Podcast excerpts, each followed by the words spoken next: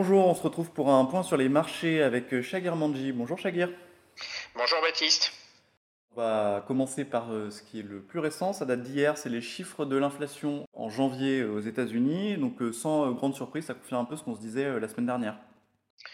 Oui, tout à fait. Donc 6,4 en janvier contre 6,5 sur l'inflation globale et 5,6 sur l'inflation corps. Et puis en mensuel, on reste à des niveaux élevés sur l'inflation corps, 0,4 en mensuel.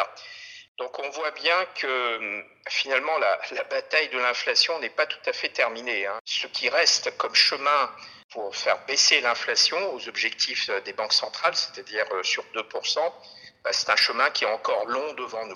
Prudence, mais euh, on reste quand même assez confiant, mais prudence quand même euh, sur cette partie inflation. Alors il y a une partie d'inflation que vous surveillez particulièrement, c'est l'inflation corps. Et pourquoi est-ce qu'elle euh, résiste beaucoup plus que le reste euh, de l'inflation? Oui, alors sur l'inflation corps, si vous voulez, grosso modo, on peut dire que environ un tiers de l'inflation corps vient du logement, hein, mhm. donc essentiellement des loyers. Donc cette partie-là, elle progresse très vite, hein, elle progresse de, encore de plus de 5% par an.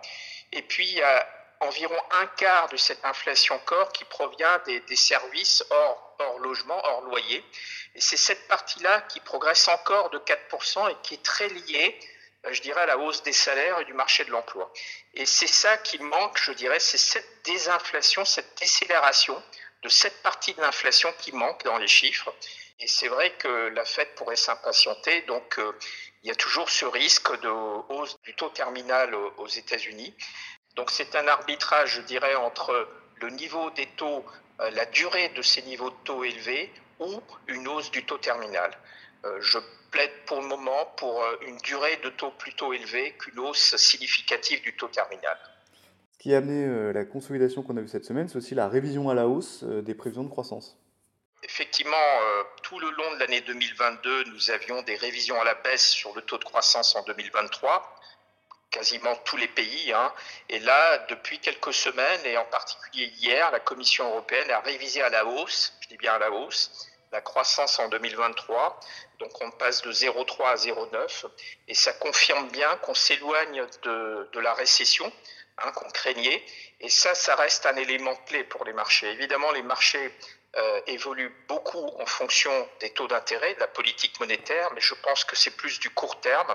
Mais plus, sur le moyen terme et d'une façon plus fondamentale, c'est véritablement le fait d'éviter la récession qui permet au marché aujourd'hui de progresser, puisque les révisions à la baisse des profits sont beaucoup plus modérées. Merci beaucoup, Chegar, pour ce point sur les marchés. Merci, Baptiste.